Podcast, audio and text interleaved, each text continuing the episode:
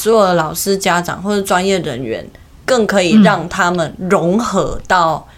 普班去。因为我觉得这个也是一个世界的趋势吧，哦、就是对，像那个联合国有发表 CRPD，就是儿童人权公约，那其实都是鼓励说，嗯、当然特幼有特幼的好处，我也不否认，就是他们会有自己一个进程，然后不受既定的课纲影响，只是说它会变成一个抽离的环境。嗯、那我觉得可以珍惜幼儿园的状况是。呃，你的学业压力没那么大，然后大家也都在学习生活自理的状况下，你把它丢到普班，用丢的把它丢到普班，然后他可以去更能吸收或模仿那些哦，对，那那些孩子的状况。未来的外星孩子的地球母亲。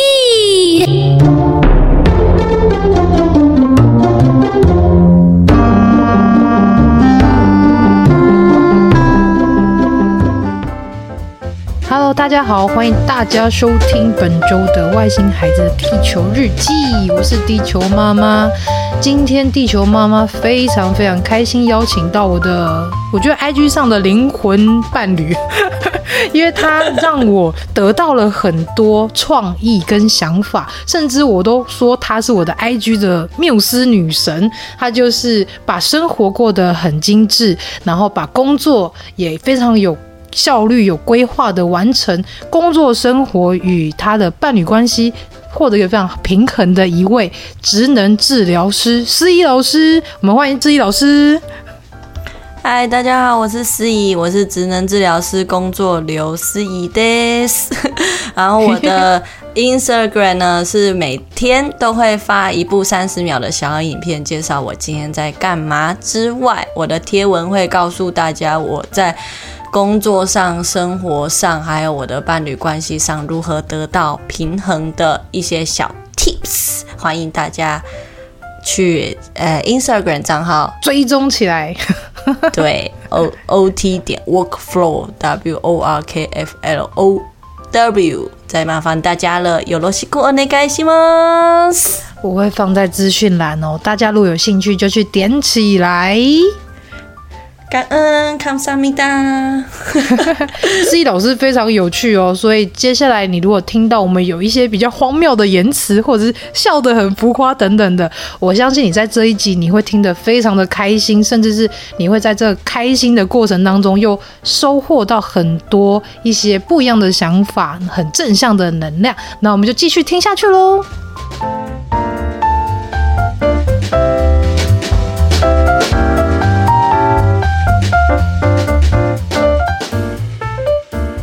我们接下来来聊聊说，就是思怡老师针对有些家长，他们可能有一些提问，想要了解以职能治疗师的角度来去帮助孩子进行一些技巧上面的一些帮助。例如说，有呃家长在询问说，如何透过三 C 来训练孩子，无论是写字能力啊，还是各种方面的能力。因为我发现思怡老师是一个非常善用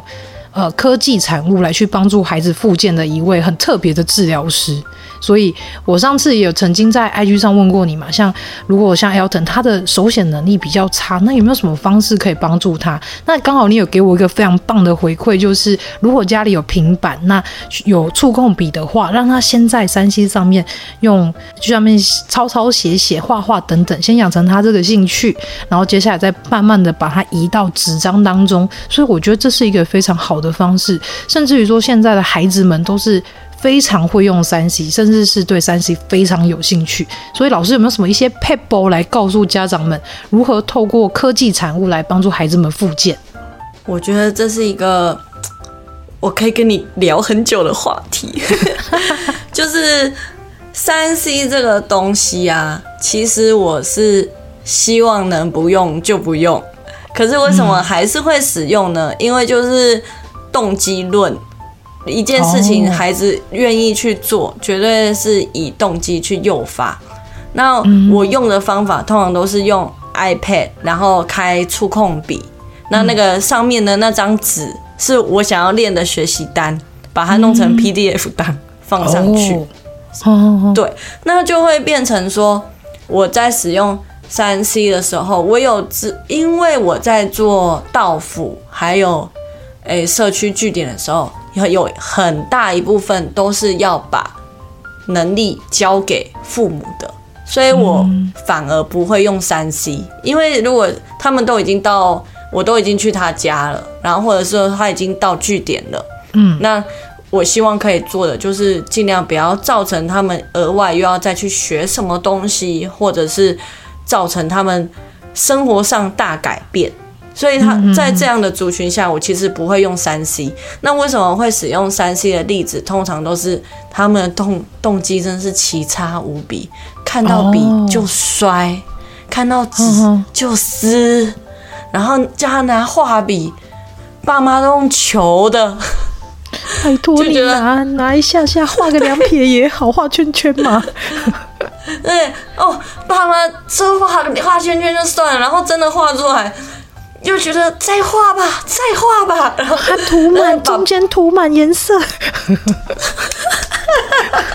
是不是很精准？画完圈圈，对，画完圈圈，你帮我涂满了。我我还有听过那个妈妈求你了，然后我就直接不小心打断了，说：“妈妈你在求他什么？”可是妈妈，我有点好奇，怎么了？然后。他就只是想要让孩子有那个表现动机去做，呵呵呵，对，孩子其实是没有动机的。所以如果我把我想要练的东西弄成 PDF 档，然后把它放在上面，嗯、通常我在服务平板不会超过三次，哦，我就会把我就会把它撤掉。所以 Elton 应该也是用了一段时间，然后。求妈去试试看用纸笔的接受度，看有没有提升，是吗？有，而且我觉得很有效。你上次跟我说之后，我就去 iPad，因为我们家刚好有 iPad，然后也买了触控笔，因为刚好我自己也想要画画，所以我就买。然后买了之后，我就去下载一个，像是我好像有问过你说是什么样的一个 App，所以我就下载下来，然后我就先画了一些东西，然后看了他就觉得很有兴趣。然后就说我也要画，然后说好，我就笔给他，我就让他自由发挥。然后他就自己在那边用了一阵子，大概十分钟左右，我就发现他可以画出一个图，甚至他可以告诉我说这个东西、这个图他画的是什么。所以我在这件事情当中，我也是又非又被他惊喜了一次。就是他一般来说他。比较不会有联想能力，告诉你说他正在做什么事情，甚至是他也不会有这么长的时间去拿笔来去做抄写或画画这件事，甚至他还去配色哦，他还知道说我可以去哪里点颜色，然后我在画什么，然后他跟我讲了一一一个作品的一个概念的时候，我真的吓呆了，然后我说天哪，怎么太开心了！天啊，我要他居然可以做这件事情，欸，对，我就赶快把它印出来表框。哇，是是是，还没啦，我就想说，先把它 保存下来，存成 PDF，哪一天把它印出来，太感动了。然后又哇，十一老师介绍这个方式实在是太赞。然后甚至是后面开始，因为呃，当初我们在。所以他今年入小一嘛，所以新平老师就有建议我说，利用他的泛自闭特质，先建立他固定的习惯。例如说，请学校老师，现在公幼学校老师每天派一张呃作业给他，无论是写什么都好，让他知道以后上小学之后，你每天都有作业这件事情。所以也透过这个方式，然后再加上你引导我说，哦，用三 C 这这个东西，让他也不用用太久，可能就大概十分钟左右。那用完之后，现在在写学习单。上面他是很有兴趣，甚至他也可以好好的去完成它，所以我觉得这件事情是有用的呢。嗯，这个我也是，哎、欸，先实验在那个日本小孩身上。对，这就想有在服，就要讲讲到你很特别，你有服务一些就是非母语的孩子们。我有，我目前的经历是有英文、日语跟手语。这三个孩子啊，如果是有在长照据点的话，嗯、就是很烂的台语跟很普通的客语，这样，一共是六种语言，因为还会讲国语嘛。对，好厉害。然后对，然后我曾经学过一点点德语，然后那个德语，因因为有一个德国的小朋友，哎，因为有一个就是哎，那是华侨，然后他也在德国念可能一两个月的幼儿园而已，所以我们两个都是名副其实的幼幼班等级的德文，因为他第一个月还在适应嘛，就是还搞不懂发生什么事，然后第二个月好像就可以开始听得懂，只是还不太会讲，然后我们两个就半斤八两，所以我们就是他在数数的时候啊，或者是问你的你叫什么名字啊。可以用德文，可是我不敢说我会德文。但是猫屁猫屁，好厉害哦！我天哪，当职能治疗师还要这样多才多艺，这个也是生活类的，生活因为生活才有机会去接触到这样的个案。这样的孩子，哦，可是你很勇于去接受挑战呢，我觉得这是你非常棒的一个特质哎。我相信可能有些人遇到一些困难，他可能马上就会想说啊，太麻烦，我要花时间就会放弃。可是你是勇于去接受它，甚至是你会想说，好，那我接下挑战，然后我要怎么样准备一些能力来帮助这个孩子，甚至是去完成这项任务。哦，很厉害哦。可以回馈到你讲的，就是只有家长可以选治疗师啊，我们又不能选，啊、来了就遇到了，我就变强嘛，反正超强，有什么办法？真的？那你遇到这些变强没有其他方法？嗯、那你遇到这些非母语的一些个案，你你有遇到什么样的一些困难吗？或者是说，你用什么方式来去让他们可以呃受到一些正常我们一般孩子们该有的一些附件治疗？我觉得，诶、欸，我觉得我可以讲两个，就是手语跟日语。嗯、手语的话比较单纯，手语的话是他们是两位听人，听人就是听得到的人，就是我和你，嗯、然后听不到的人叫聋人，嗯、就是两位听人生下了一个一一个小孩，然后那个小孩是极重度。就是你装了助听器也是没什么用的状况。哦，嗯、对，然后这样的话就是要邀请主要照顾者去学手语，嗯、然后并且我也在比手语的过程中，因为孩子认知是好的，那手语就是对他来说，嗯，我相信那个，哎，你的二儿子要怎么发音啊？Colin，Colin，对，Colin，Colin，对对对，二，就是 Colin 在呃孩子。孩子在长大的过程中，一直都是去听听那个大人们的对话，然后大人们的诶、欸、反应，然后而衍生出自己来的沟通嘛。可是像听障的人看，嗯、听障的人看得到，听不到。嗯，那如果我用手语去介入，大概介入一个月吧，他就会自己吃东西，嗯、然后也会站了，然后也可以去分类图卡，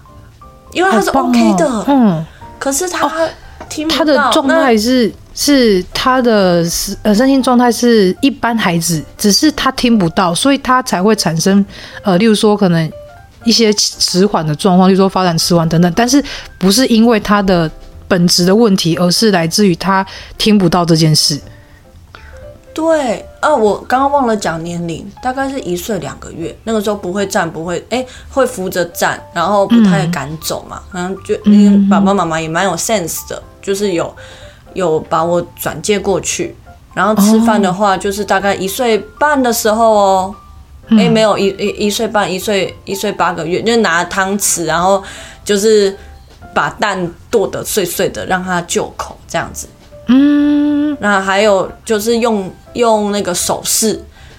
拿两张一模一样的卡，然后又再用手台湾手语打一样一样的手势。然后他就是会把一样的东西放在一起，这个也是该有的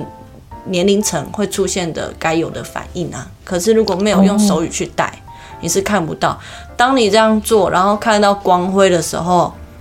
妈妈就更愿意去学，然后对，再去做一些转介的动作。嗯，说到转介，我们等下还可以再讲。那我先讲那个 日本日本小孩，日本小孩就是。他的特别之处，他是有学障加自闭症，然后他比较麻烦，是 讲麻烦有点过分，但他是小学一年级才来台湾，所以他是纯母纯日语的小孩，日语母语，哈哈哈。对，没有在跟你讲中文，我有时候会突然冒出来说快点，然后自己就知道说啊讲错了，哇，嗯。对，大的挑战，就是他自己没有反应，对，啊，对啊。然后他的话在介入上面，我觉得介入没什么太大问题，只是你要花更多时间去学一些专有名词。嗯，可是日本有日本人自己的文化，对，就是他们有日本语学校，他们没有跟着台湾的课纲走，嗯，他们开学是四月，然后他们有春假、寒假、暑假，嗯。然后他们呃运动会也要，就是他们运动会要练习那种大会操啊，嗯、还有那个接棒啊，他们有他们祭典的舞蹈，嗯、他们有属于他们自己的状况。所以我觉得是我要比较多去做家长的剖析，然后去了解他们家跟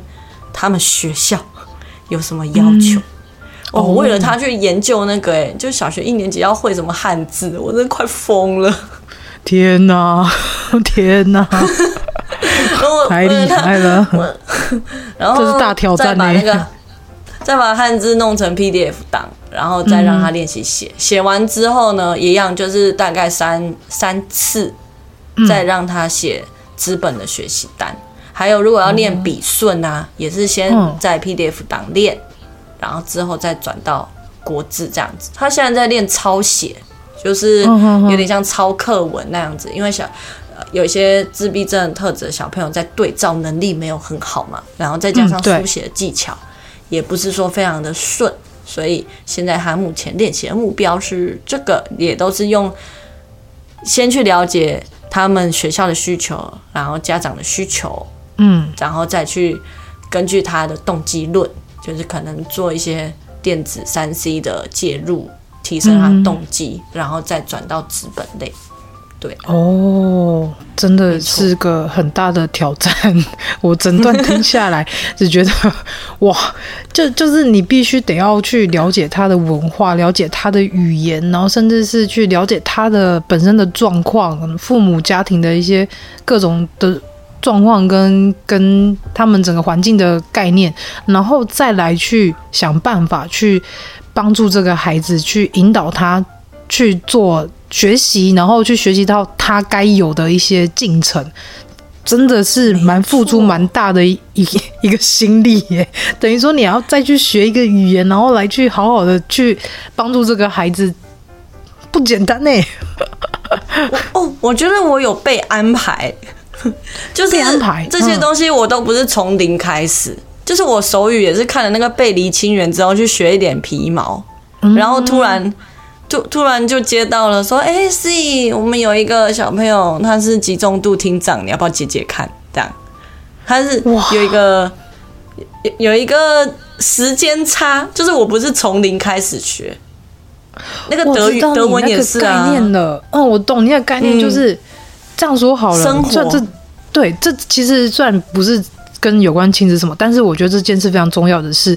当你在你人生中，你可能每个阶段你会碰到的一些东西，也许源自于你的兴趣，也许源自于某一个因缘际会，让你去学习，或者是让你很痛苦的来去了解这件事，但是后面它都会聚集成一个，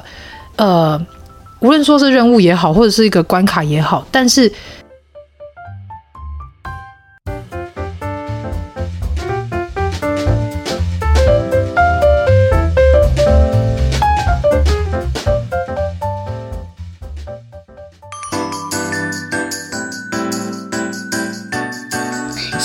一下，马上回来。Hello，喜欢我们外星孩子的地球日记节目的朋友，欢迎 Apple Podcasts Mr. Bus 给我们五星评价并留言给我们哦，并分享给所有的朋友们。如果从不同的平台收听到我们节目的朋友呢，也欢迎到 IG 私讯地球妈妈来跟地球妈妈聊天互动哦。更欢迎家有特殊儿童家长或是想认识不同特质的朋友呢，还是想跟地球妈妈一起用正能量爆棚的朋友，一起加入赖社群，搜寻地球妈妈战队就可以找到我们喽。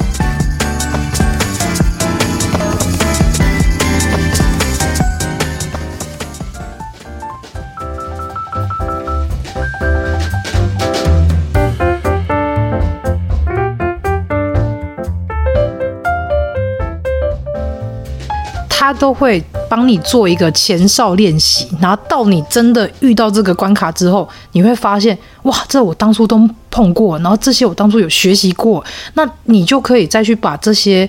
小小的一些呃小关卡，然后你学习到的一些东西，再把它转化成一个更有能量，或者是更棒的一个呃完成任务的一个方法，或者是把它当成是一个嗯，算是一个。很大的很大的目标吧，就是你可以完成这个目标，但是在这之前，你已经学习到，像你说的一些皮毛，或者是你已经都碰过有遇到了，真的蛮神奇的。我只能这样讲，就常常会有人讲说宇宙说就是这样，就宇宙会先帮你安排好，然后等到最后，当你真的碰到了，你会发现你没有那么紧张了，甚至是你可以游刃有余把这整件事情给处理好，好赞。我觉得讲的 非常好，而且呃宇宇宙说这一个。这这个这个理论吗？我觉得前提是你要去留心生活，因为它一定会在你的生活留下痕迹。可是你要去萃取它，未来你要相信总有一天绝对会用上的。我也是这般相信，然后才让我会发生那么多很有趣的事情。对啊，这就是我也身为人最有趣的事。嗯，然后怎么了？真的。我也很想回馈说，因为你刚刚说，哎，这件事情是极具心力的事情，所以我觉得，如果你是治疗师，或者你是老师，或者是你是家长，你有想要帮助这个孩子，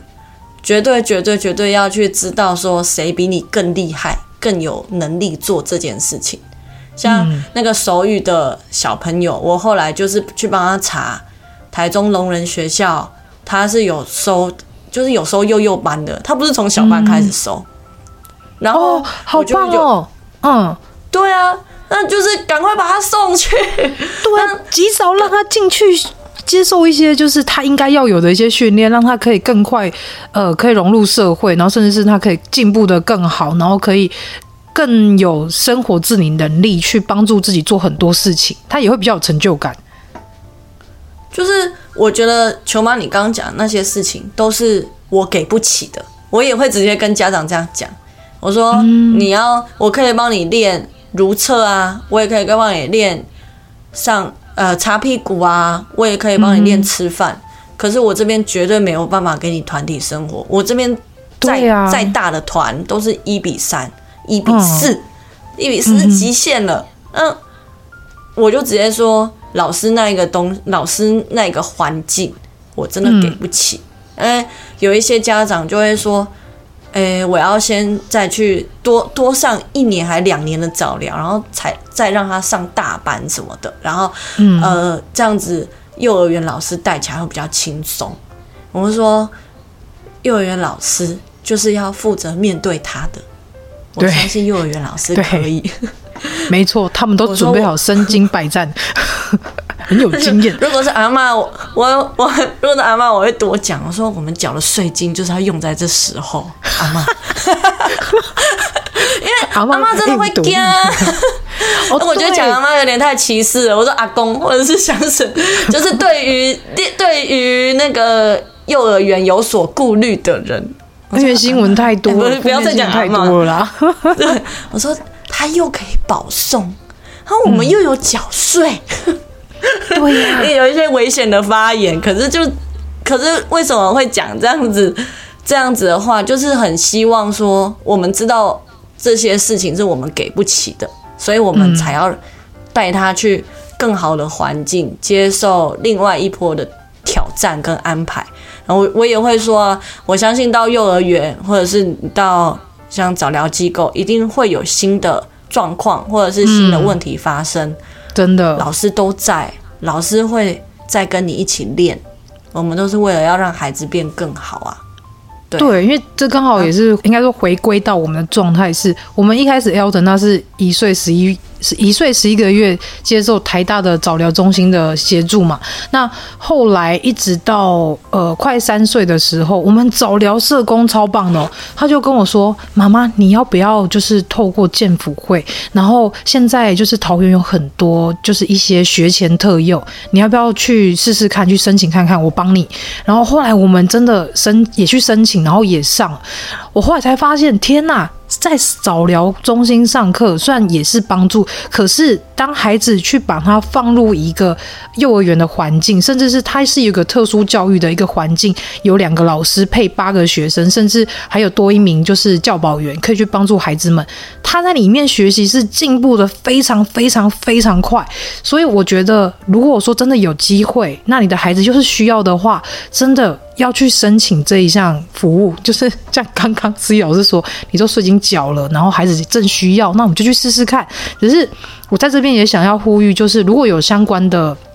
政府机构、中央的单位，我也希望你们听到这里的时候，也可以知道说，我们现在台湾非常需要这样的特殊教育环境跟资源。最好是在越小的孩子，除了早疗的介入之外，另外像这个特殊教育学前特幼这部分，如果能够就是遍地开花的话，我相信现在有更多孩子是可以受到更快的进步跟更好的一些刺激，让他可以呃更快的融入在社会当中，然后更快学习到他该有的一些进程跟一些发展，所以也是希望说这一这一番呼吁，像有人听到了，拜托，不然太多家长是他们很心，就是很紧急，然后非常的心切的，希望说可以赶快把孩子送进去健辅，就是有鉴定之后可以安置到就是学前特幼等等，可是真的是名额太少了。就是一班才八个，那一个学校也可能才配两班，真的太少了。真的需要这些资源的孩子太多太多太多了，真的。不过我这边又有想要挑战一一件事情，你说，就是我觉得特幼的成立，嗯，嗯，固然是好，但我更希望是说所有的老师，也不是老师，所有的老师、家长或者专业人员。更可以让他们融合到普班去，因为我觉得这个也是一个世界的趋势吧。就是对，像那个联合国有发表 CRPD，就是儿童人权公约，那其实都是鼓励说，当然特幼有特幼的好处，我也不否认，就是他们会有自己一个进程，然后不受一些课不不受既定的课纲影响。只是说它会变成一个抽离的环境，嗯。那我觉得可以珍惜幼儿园的状况是，呃，你的学业压力没那么大，然后大家也都在学习生活自理的状况下，你把它丢到普班，用丢的把它丢到普班，然后他可以去更能吸收或模仿那些哦，对，那那些孩子的状况。我突然有一个案例很想跟您分享，你说。要不要？我这集应该会剪三集，就是、你说？我我我觉得可以考虑要不要剪，可是可是这件事情我真的很想分享，是那个，哎、嗯欸，曾经有一个老师，他就是有一点点难过，他觉得怎么那么多，嗯、怎么那么多特殊的孩子，班上好多，嗯、然后有一些是隐形的，有一些是有诊断的，他就跟我说，嗯、怎么这么累啊？我怎么会？被分到这一班，那这一班怎么会变成这样？他既有点失落，失落自己的能力，嗯、也有点对于这一班孩子的能力感到疑虑跟堪忧。然后，当然他也不会带的很开心嘛，嗯、就会觉得说这个制度，嗯，这个制度怎么会这么难实施？都是一场梦，嗯、因为那个当当然在上位者都会讲的很好听嘛。然后我就跟他说：“我觉得你很幸运。”他就他一样，就是用一脸就是疑惑、攻杀笑。对，你是在攻杀笑，尴尬呢？你演高我就幸运。我列这块买了。我说，因为这件事情，我我相信你会这样讲，是因为你你发现你跟你的同期，你是属于比较辛苦的那一个。嗯，可是对。这个社会跟个这个政策，暂时啦，嗯是在这几十年来应该是都不会变了，它只会越来越融合。嗯，太难了。你在这么前端就遇到这样险峻的状况，因为他讲的描述是十九个小朋友里面，他觉得有九个都好怪，都好坏，比例还蛮高的诶。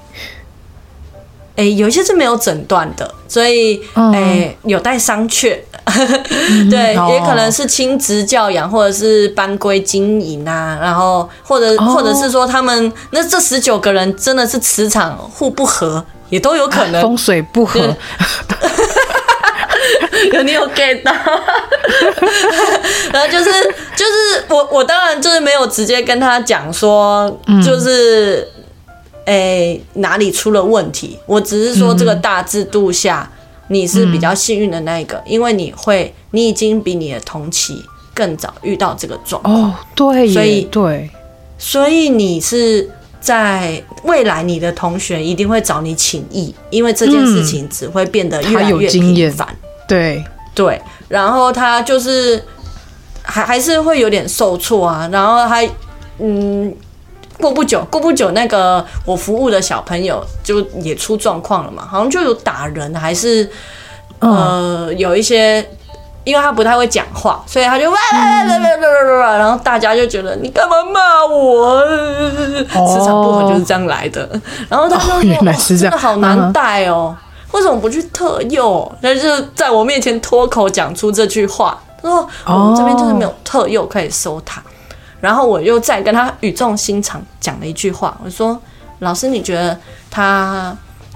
诶、嗯、之后安置会安置去哪里？”他说：“我希望他去特教班，嗯、因为我真的是觉得他带起来，他又不会讲话，然后又很容易跟人家吵架，然后动作又很粗鲁，而小朋友都会被他吓到，他应该要去特教班。”我就说：“嗯，因为建福会的。”状况我也不太能去掌握，我也没被邀去开会。不过啊，如果他真的去特教班的话，我觉得你要好好珍惜他哦。他又一点就是滴血攻杀小，请帮我自动逼音。然后，然后我就说，你想，如果你他以后国小去特教班，你觉得他国中会去哪里？然后他就说，应该也是特教班吧。然后我，嗯，我就说，现在是十二年国教，他很幸运考上大学，在考上高中了。嗯，然后你觉得他会去哪里？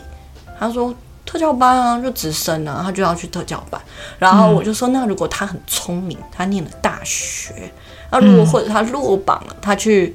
工作，你觉得他会去干嘛？那他就要去庇护性工厂啊，啊他。嗯，练一练的话，练那么久，应该还是可以有一技之长这样子。我就说，所以这就是你很珍贵的地方。他跟一般人互动的机会，就只剩下这几年了。如果照你这样的想法去想，老师你真的很重要。回馈最最后一句，我都会说，老师你真的很重要。你在这个孩子的生命里，你有安慰到他哎、欸，你鼓舞了他，啊、激励了他。不。不鼓舞不行，我我我才去几次，啊，他就跟你讲心事。对啊，就应该是说我能服务他几次，我每每看他一次就是少一次啊。啊，可是那个老师、嗯、他是每天都会陪在他身边，所以我觉得治疗师真的是要去做鼓舞，然后还有。你你知道，你很多服务你都给不起，这个是你要认清的事实。嗯、然后你也要去知道，你想要他去接受什么服务，然后那些人可以怎么给，呃，他们给的想法是什么？嗯、啊，如果给的想法很可怕，你要怎么去跟他好好的沟通？嗯、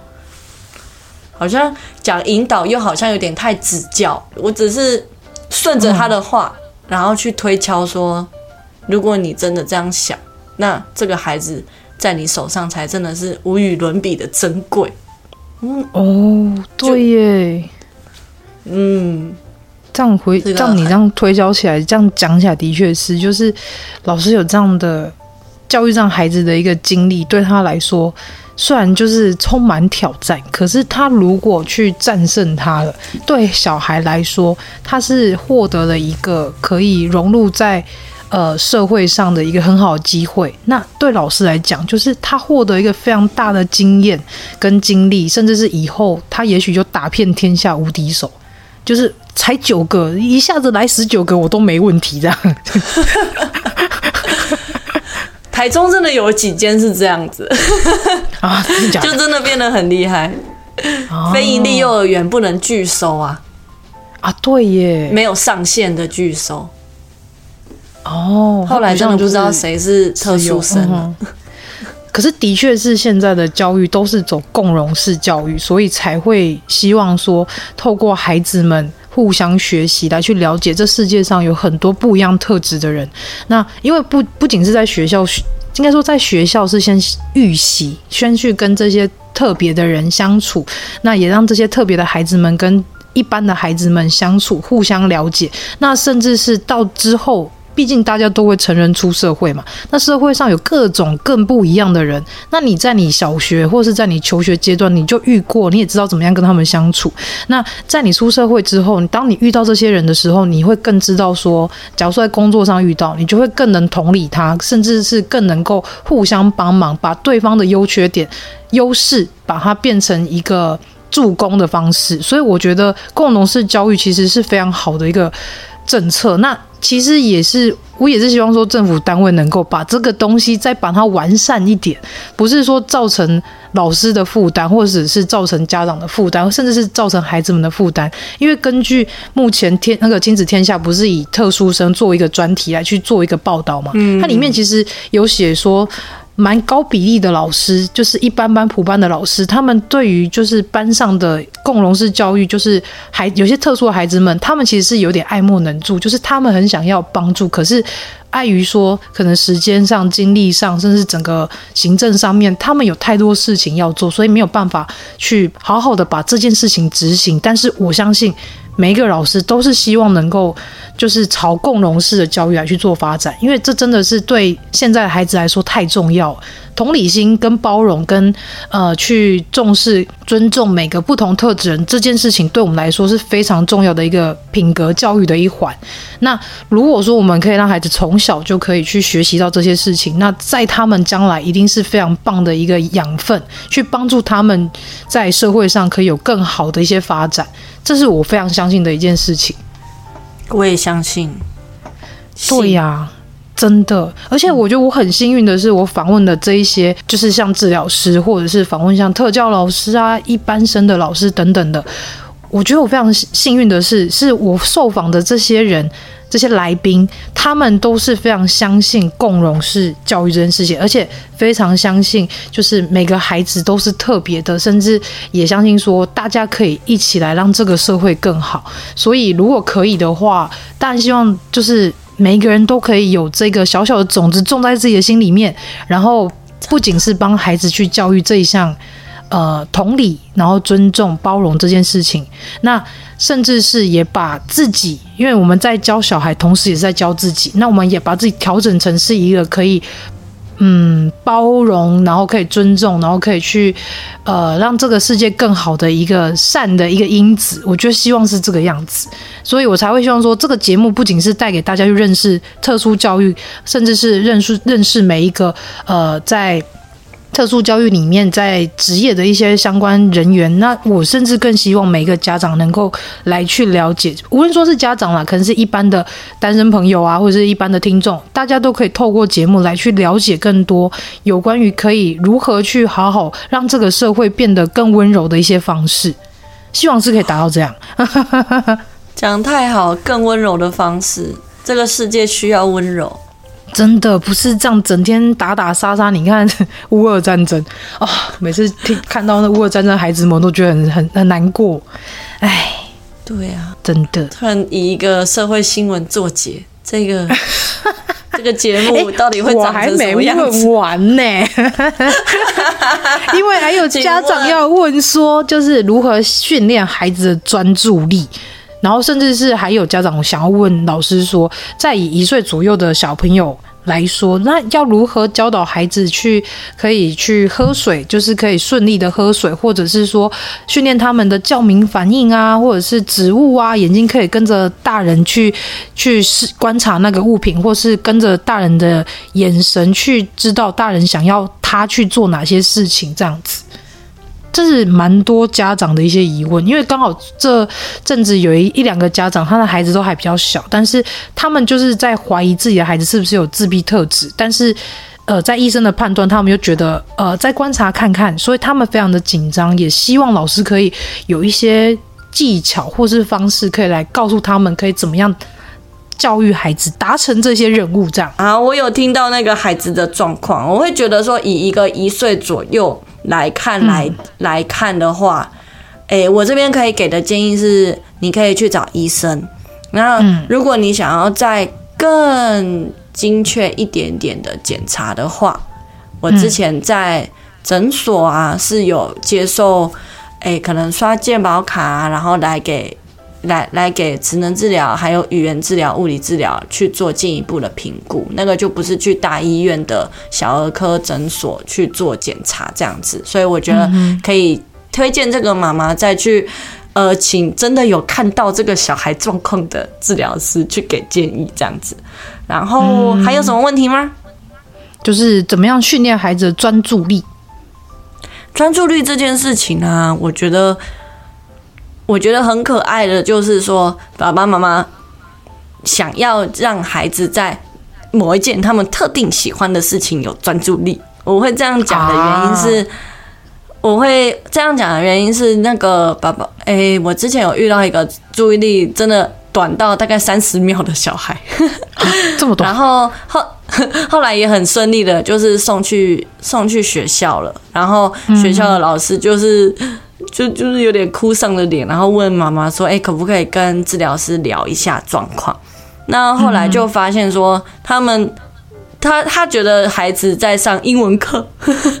或者是在做，就是听老师授课，那个才叫做专注度好不好？然后我觉得说，那孩子最终最终还是要先以他喜欢的事情为主啊！我就说，不然他英文课上的怎么样？他说：“他就会站在桌子上啊，嗯、根本就没有在听。哦，他没兴趣，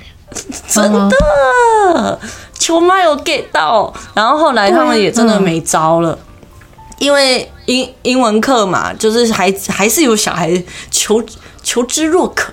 就是非常想要学起 A B C D。后来就别无他法，就跟那个妈妈讨论说，那可不可以就是在英文课的时候把他送去。”那个阅读室就是他们有另外一个，就是可以可以游玩游戏的小区域这样子，然后嗯，就由另外一位老师跟他一对一陪伴他这样子。那那个老师也真的很可爱哦，就真的陪伴而已。然后我就跟他说，没有没有要上课。然后我就后来跟妈妈还有那位老师就讨论说，你你想想哦，你请他坐在椅子上，然后。请他到另外一个呃书架上面去拿东西，再走回来，这个也有书注意练习专注力哦。然后老师就说：“哈，什么意思？”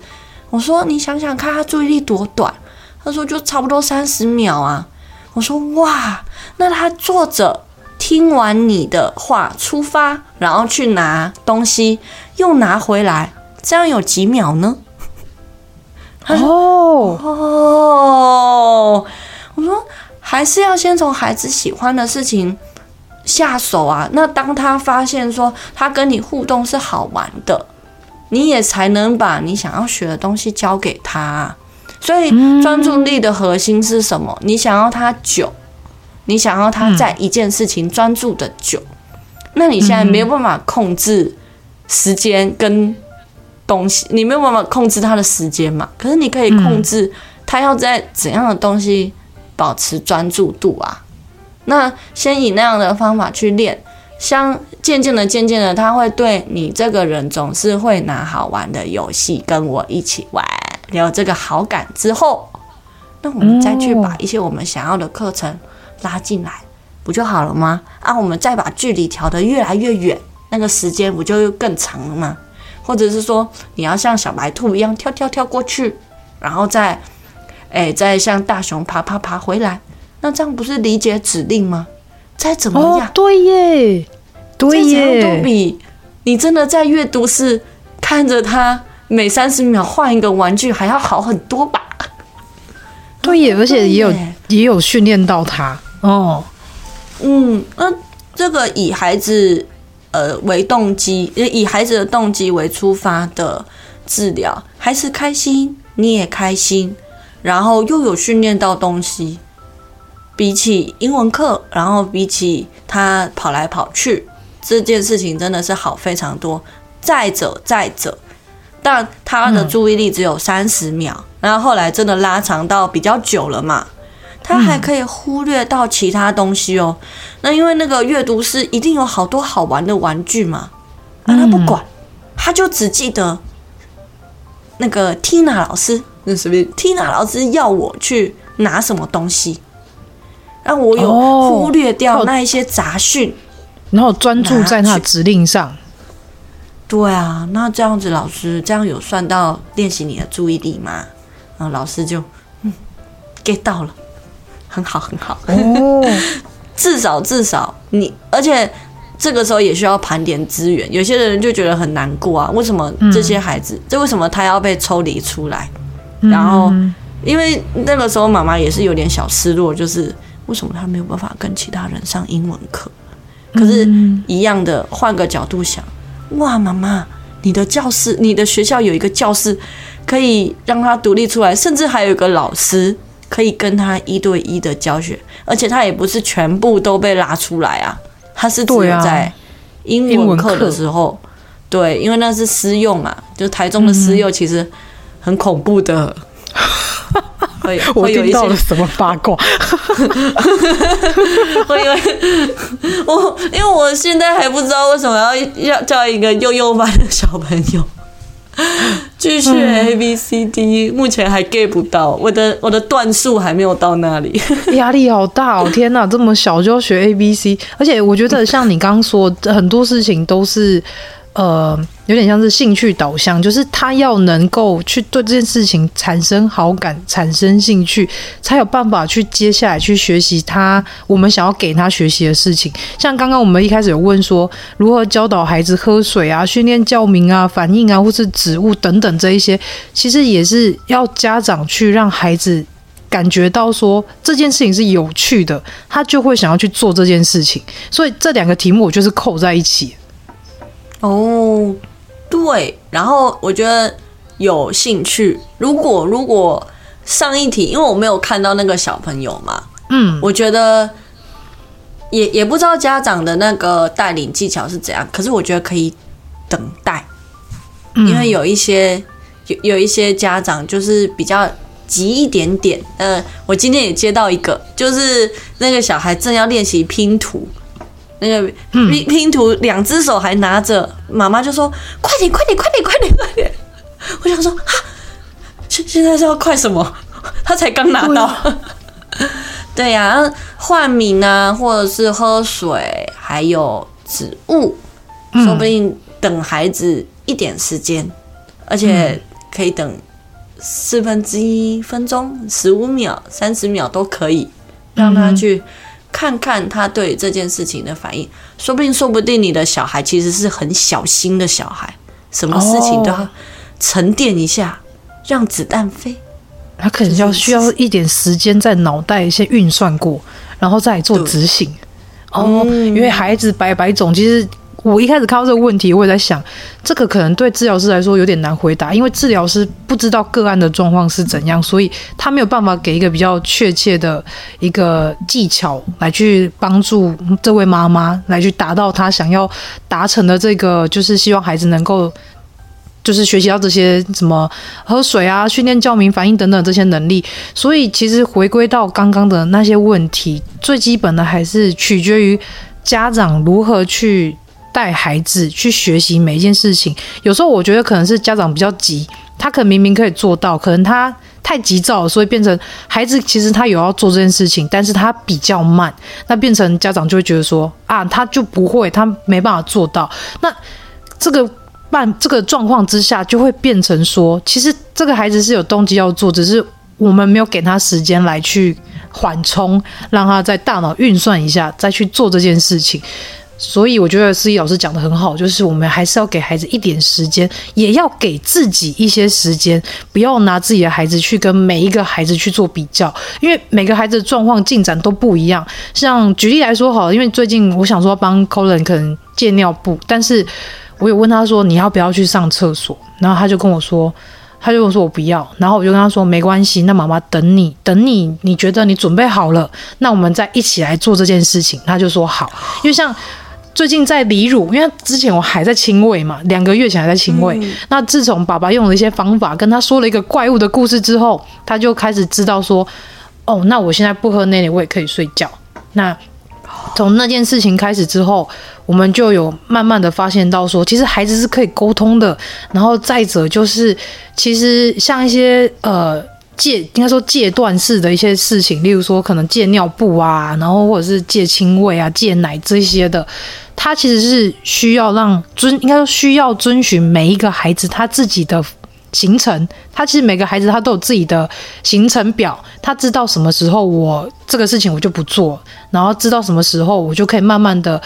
抛弃这件事情。例如说，像是孩子不是都会有，就是会对父母会有产生焦虑嘛，就是分离焦虑。像这件事情也都是可以渐进式的去完成，甚至是先跟孩子预告，然后跟他讨论，跟他沟通。那等到他们准备好了，那我们也等待一下，也让他等待一下。时机天时地利人和，这件事情就会完成了。因为不可能孩子到可能国小、国中都还在穿尿布，或是还在喝妈妈的奶嘛，所以他们都有自己的时间。有时候我们就自己等，我们等等他，也让自己。放慢脚步，遵循孩子的行程，然后进一步成长，然后让他就是可以知道说，我现在慢慢的可以完成这件事情了，那他也会有成就感。然后我们适时也给他鼓励，所以不要去听什么有些长辈说什么啊，两岁怎么还在喝喝人奶啊，不营养什么的，或者说啊，怎么两岁还不会自己去上厕所？我觉得这些可能在家长听起来会觉得压力很大，会觉得说啊，对呀，我的小孩怎么两岁，怎么这些事情都还没办法戒掉？但是我觉得事实的。要尊重他们，给孩子一点时间，也给我们自己一点时间，他是可以完成、可以达到的。但是我们就互相彼此给自己一一点时间去缓冲，然后给彼此一点机会来去让这件事情完成，这样是最好的。真的，而且我觉得每个小孩都有每个小朋友的时区，对，在你自己的时区 永远都准时。嗯，真的。因为之前曾经有那个特教老师，他就跟我讲的一句话，我记到现在。就是上次访问胡老师，他就跟我讲说，他觉得每一个爸妈都应该要蹲下来，跟孩子同样平等的高度来去看待他们。从他们的眼光去看每一件事情，这样子你就会比较释怀。因为毕竟可能大人的时间比较快，然后我们步调比较快，所以我们会很急躁的希望他可以按照这些我们设计好的进程来去发展，甚至去来去学东西。可是我们都忘了，我们小时候可能也是这样被逼长大，可是有造成什么后果呢？可能变成我们容易慌张、容易紧张、容易没安全感、没自信，甚至可能在这个过程当中被骂了，然后被指责了，那你开始有产生一些自卑感，这些都我觉得都是在家长陪伴孩子的过程中很容易会发生的一些负面的状况。那如果我们愿意跟孩子同等高度来去看待事情，然后遵循他们的时区，遵循他们的时间轴，那他们是可以达成的，只是我们需要。放下自己的身段，放放下自己的标准，跟他们一起来去完成，一起来生活，这样才是最重要的。真的，这个，这个，这这样算总结吗？这总结也太好了吧！但是我还希望你给家长们一句话：身为职能老师的你，就尤其在你在职业这些年以来，你看过这么多的家长，你希望能够这些家长能够有什么样的一些嗯，给他们一些鼓励的话也好，都好，给他们一段话吧。好啊，我觉得，我觉得很希望大家要怎么讲呢？好，我知道了。我觉得孩子啊，他是。成为家里的一个新成员，他有他自己的脾气、自己的个性，有的时候会跟你的想法差得非常非常远，然后有时候你很难理解，这些都是非常正常的。嗯、我们大人跟孩子，我们大人可以帮孩子做到的是，可以帮他讲出来，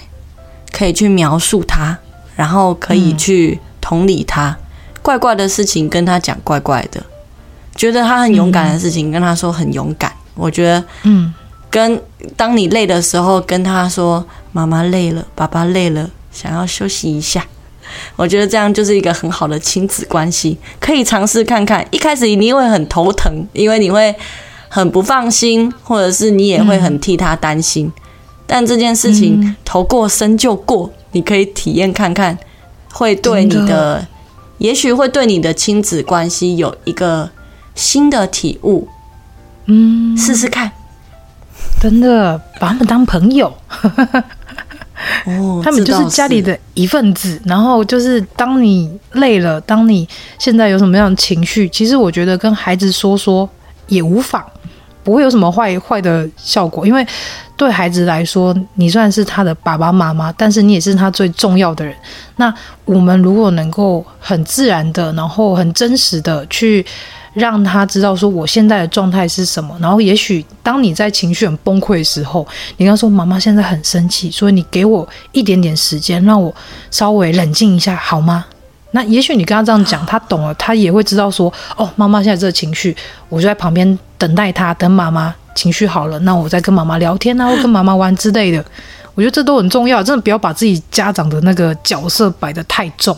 你。摆得越重，反而对你这个整个亲子关系来说不会有太好的发展，反而会是有一种权威式感觉，就是我是你的爸爸，所以你必须听我的话；我是你的妈妈，所以我要你去学什么，你就得去学什么。反而是要有一种跟他们成为像朋友、像老师，或者甚至是像他们的孩子。可以这样说吧，就有时候在他们面前撒撒娇啊什么的都可以，因为我很常对我孩子撒娇啊。那妈妈就好累哦，然后你可不可以帮妈妈拿水？你可以帮妈妈装水吗？那他们就会很开心自己去做。嗯，对呀，我觉得这件事情是有趣的。亲子关系应该是要建立在一个大家都很舒服的状态下，那这样对整个家的气氛氛围才会是比较舒服的，然后比较有生活仪式感的。嗯，很有道理耶。我觉得，我觉得琼妈这样好好哦。我觉得你应该要开一堂撒娇线上课程，会有人要学父母父母如何跟跟那个儿女撒娇。我觉得他们可能受众会有点找不到，可是找到的一定会觉得很受用。你口碑制的，你是口碑制的，谢谢。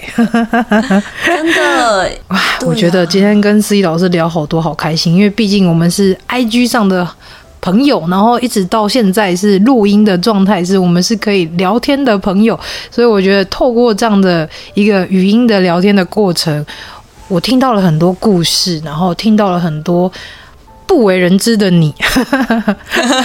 就是社群上面在 IG 上面看不到的你，然后以及就是非常真实的你。我觉得你有很多的想法，很多的观念，而且是非常正向乐观的，然后是非常往一个比较好的发展去看的，非常适合给每一个朋友来去听听你的一些想法，你的一些理念。我觉得这都是很。很充满能量的一件事情，所以我今天非常高兴能够邀请到思怡老师来上节目，跟大家来聊聊天，开心。所以非常感谢，谢谢。也许这一集会剪个两三集，说不定。我还在思考，因为我觉得这这一集资讯量太多了。这是我的缺点。我每次都会预留，就是我在工作跟工作之间，我可能会空两个小时，因为我上一个一定会 delay。我会忍不住倾诉、倾诉，或者是传教我的那个正向理念。可是我觉得这样很棒哎，上真的很棒。只是有时候你要给自己一些能量，所以我觉得你现在正在做一件，就是工作流以及在生活上面找到属于自己的仪式感这件事，真的非常。有，应该说非常的对自己有帮助之余，也是在扩散一种很疗愈、很正向的能量，超棒。所以，如果大家对于思怡老师有任何的想象或是疑问的话，可以去追踪他的 IG，因为他 IG 的排版非常漂亮，而且透过他的一些设计跟他的一些企划，你会发现他是一个在生活上特别有自己的想法，但是遵循的他的一些方式，你也可以让你的生活过得非常有质感。但是这个质感并不是说可能是什么很奢华或是很很高贵的，而是算是平凡的，但是可以。激起你生活中的一些小涟漪，让你在生活当中找到属于你自己生活中的乐趣。我觉得这个超级重要。非常感谢思怡老师，耶！希望你还可以推出更多更有趣的企划，可以给大家。像是近期那个呃工作的背景音乐这件事情，我也觉得很有趣。甚至我去听每一首歌，我觉得哦超赞的。下次我要换歌单。求你，求你去听 Monica。我听，我一定听。哎，那我想偷偷问你，嗯、好，你说这，这个应该不用剪。我想偷偷问你，最喜欢哪一首？最喜欢哪一首？我、哦、好难抉择呢。应该是游戏王吧。游戏王，我觉得那个是要在小孩激怒自己的时候去听。我要变成近藤 光，哎、欸，是近藤光，欸、不是好像通灵王，只是搞混。是武藤游戏。哎呀，我搞混了啦。河马，但他但他们头发都很荒谬。这个给过。我跟你讲，那个动动漫的那个动漫世界，我很小就涉入，所以所以你讲这一些，我就哦，好有回到童年的感觉。好赞，好赞。好对呀、啊，我们这是频率好一致哦，很赞哎，很赞哎，我觉得聊得很开心，啊、感谢你愿意听我讲这么多话。没有，我期待这集很久，我很早以前就想约你，可是我一直我们时间是对不上，只是刚好近期我们时间对上，天时地利人和，赞。